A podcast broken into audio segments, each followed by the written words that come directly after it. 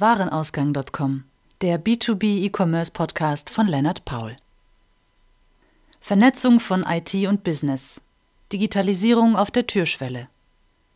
4. April 2017. In meiner beruflichen Praxis hatte ich bisher das große Glück, in viele etablierte B2B Handels- und Herstellerunternehmen Einblick erhalten zu können.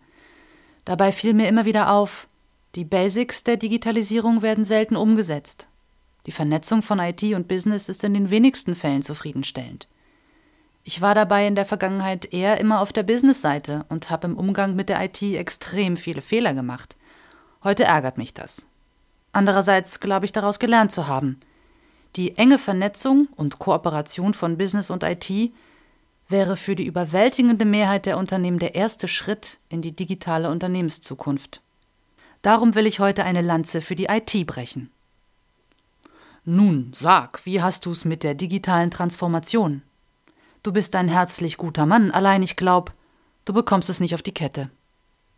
Die Gretchenfrage. Wie hast du's mit der digitalen Transformation?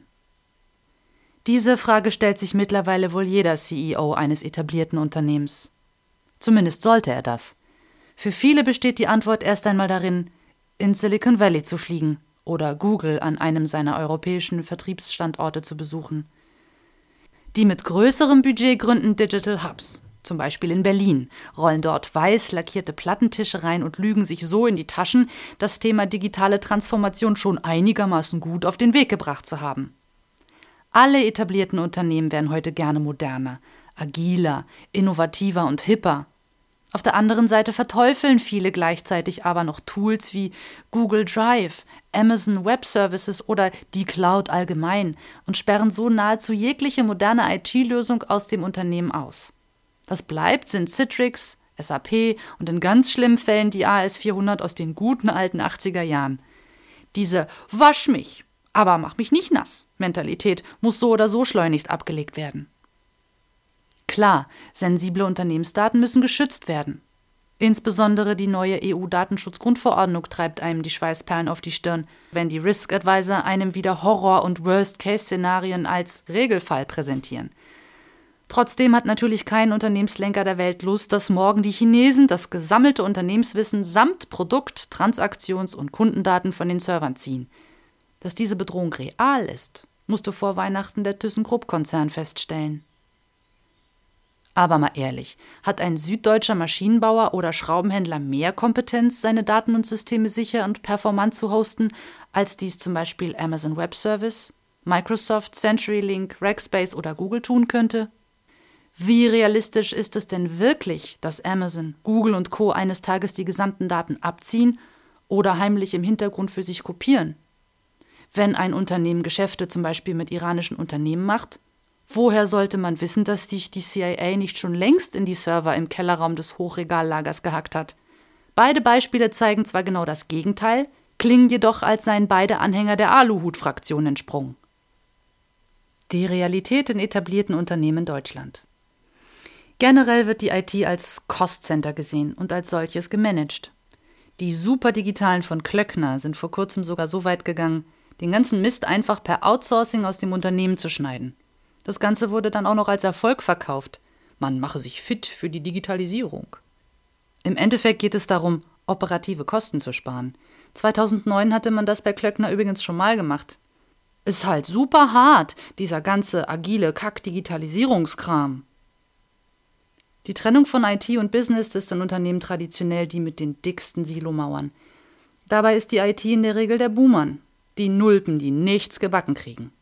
Haben Sie schon mal jemanden erlebt, der aus einem klassischen IT-Projekt kommt und sagt, das war geil, das will ich gleich nochmal machen? Eben. Selbst wirklich externe Dienstleister, die sich im ERP, PIM oder CRM-Projektumfeld die Taschen voll machen, brauchen nach großen IT-Projekten erstmal den gesamten Jahresurlaub. Die Kollegen der IT sind die Gelackmeierten. Die Business-Seite beansprucht für sich, dass sie diejenigen sind, die die Kohle reinscheffeln. Die IT-Jungs sind sogar zu doof, den Laden halbwegs am Laufen zu halten. Wenn man auf dem Firmenhandy kein WhatsApp installieren darf, ist übrigens auch die doofe IT schuld. Diese Themen werden jedoch oft auf ganz anderer Ebene entschieden. In Gremien, in denen Leute eben nicht wissen, dass WhatsApp im Vergleich zu den meisten E-Mails end-to-end verschlüsselt und somit prinzipiell sicherer sind. Es ist ein bisschen wie mit dem Gerichtsvollzieher und der Polizei. Derjenige, der die geltenden Gesetze durchsetzen muss, wird am Ende angegangen und beschimpft. Dazu kommt, dass die wenigsten IT-Bereiche eine gute Außendarstellung schaffen. Die IT wird in vielen etablierten Unternehmen als Dienstleister gesehen, nicht etwa als Partner. Der Abteilungs- oder Bereichsleiter, der am lautesten schreit, am besten mit dem CEO kann oder einfach nur am nervigsten ist, bekommt seine Features umgesetzt. Eine Wertanalyse vor der Umsetzung von Lesungen oder Features geschenkt. So kommt es leider häufig dazu, dass die IT zu spät in das Anforderungsmanagement eingebunden wird. Die Businessseite kommt mit einer Lösung um die Ecke und sagt, so will ich das haben. Die IT setzt das dann meistens so um, weil sie nicht noch eine auf den Deckel bekommen will. Für mich ein oft beobachtetes Phänomen. Digitalisierung ohne IT. Das wird schwierig. Der Klöcknerweg, wie oben beschrieben, ist niemandem zu empfehlen. Einen Brief einscannen und per Mail als PDF-Anhang verschicken ist noch keine Digitalisierung. Die Fähigkeit, statt mit einer angedachten Lösung, mit der präzisen Beschreibung des Problems auf die IT zuzugehen, geht den meisten Unternehmen ab. Oft ist es genau dann aber so, dass die IT die bessere Lösung findet, da ihr das gesamte Ausmaß, Systemzusammenhänge und das Spektrum besser bekannt sind. Es gibt nur sehr wenige, die ihre IT im ersten Schritt fragen, was man denn für sie tun kann. Die Erwartung ist, dass die IT den Mist löst, den man ihr auf den Tisch kippt. Im Projekt fehlt vielen Businessvertretern dann aber das nötige Commitment, um aktiv im Projekt mitzuarbeiten, Feedback zu geben und sich zu beteiligen. Erwartet wird die fertige 100%-Lösung. Ich bin überzeugt. Das erste Unternehmen seiner Branche, das versteht, dass am Ende des Tages alle auf derselben Payroll stehen und es um den Gesamterfolg des Unternehmens geht, hat für heute und die nächste Zeit einen Wettbewerbsvorteil. IT und Business zur Kooperation bringen. Aber wie? Die Etablierung partnerschaftlicher Zusammenarbeit zwischen IT und Business funktioniert nur über gute Strukturen und Prozesse. Dazu gehören zum Beispiel die Bewertung der Anforderungen aus Wertschöpfungssicht, die klare Definition von Verantwortlichkeiten und die Etablierung von Key-User-Strukturen auf Business-Seite. Außerdem muss auf Business-Seite sehr genau darauf geachtet werden, wie eine Anforderung eigentlich formuliert wird. Oft entschieden sich hier schon Wohl und Wehe eines Projekts. Sofern man trotz aller Strukturen nicht in der Lage ist, der Vernetzung Herr zu werden, besteht die Möglichkeit, Product Owner zu etablieren. Diese Rolle entstammt dem Scrum Framework. Product Owner managen die Stakeholder und können die Tasks für die Entwicklungsteams priorisieren. So spart man sich den direkten Clash von IT und Business. Der Product Owner ist Moderator und Intermediär. Oft reicht aber auch schon ein moderierter Dialog, um das Thema Vernetzung IT und Business in Gang zu bringen. Dann kann auch ohne großen neuen Headcount in kleinen Projekten versucht werden, dem Thema der Schmerzhaftigkeit von IT-Business-Projekten Herr zu werden.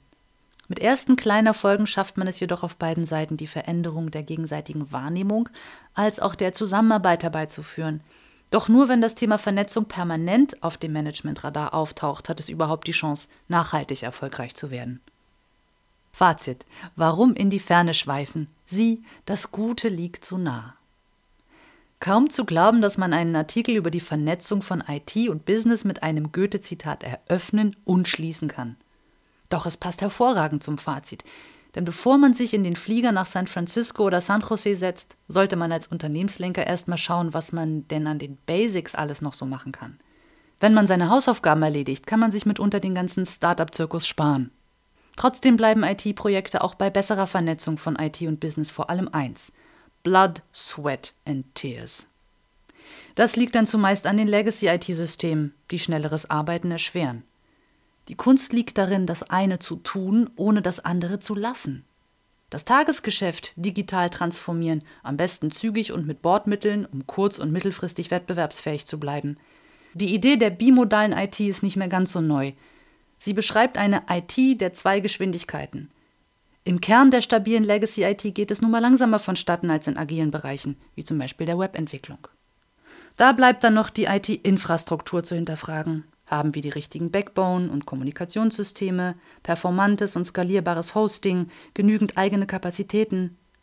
Was bräuchten wir eigentlich im Vergleich zu dem, was wir heute haben? Was bräuchten wir eigentlich im Vergleich zu dem, was wir heute haben? Sich langfristig nach neuen, digitalen, schnellen und agilen Geschäftsmodellen umzusehen, ist der zweite Teil der Aufgabe, das eine zu tun und das andere zu lassen. Da darf man dann auch mal hip sein und von Tischkickern und Korkplatten träumen.